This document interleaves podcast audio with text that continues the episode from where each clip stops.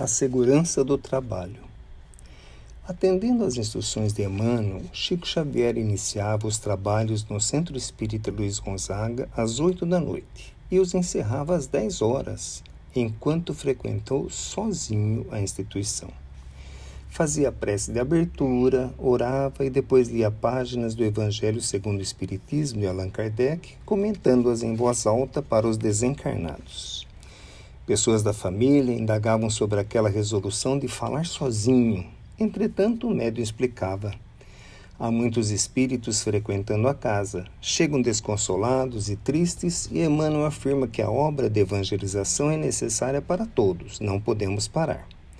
Certa noite, uma senhora desencarnada em Pedro Leopoldo conversava com Chico no salão do centro, do qual ele se achava aparentemente sozinho.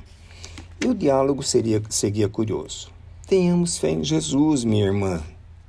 E nada se ouvia do outro lado. Não desespere, com a paciência alcançaremos a paz. E o silêncio se fazia de novo.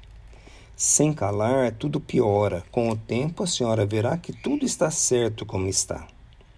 A conversação prosseguia assim, quando uma das irmãs do médium escutando-lhe a palavra, debruçada em janela próxima, perguntou-lhe em voz alta: Chico, com quem está conversando? Com a dona Chiquinha de Paula. Que história é essa? Dona Chiquinha morreu. Ah, você é que pensa, ela está bem viva. A irmã do rapaz, alvoroçada, comunicou aos familiares o que ocorria. Chico devia estar maluco. Era preciso medicá-lo, socorrê-lo Outras irmãs do médium, porém, apressaram-lhe a observar que ele trabalhava corretamente todos os dias.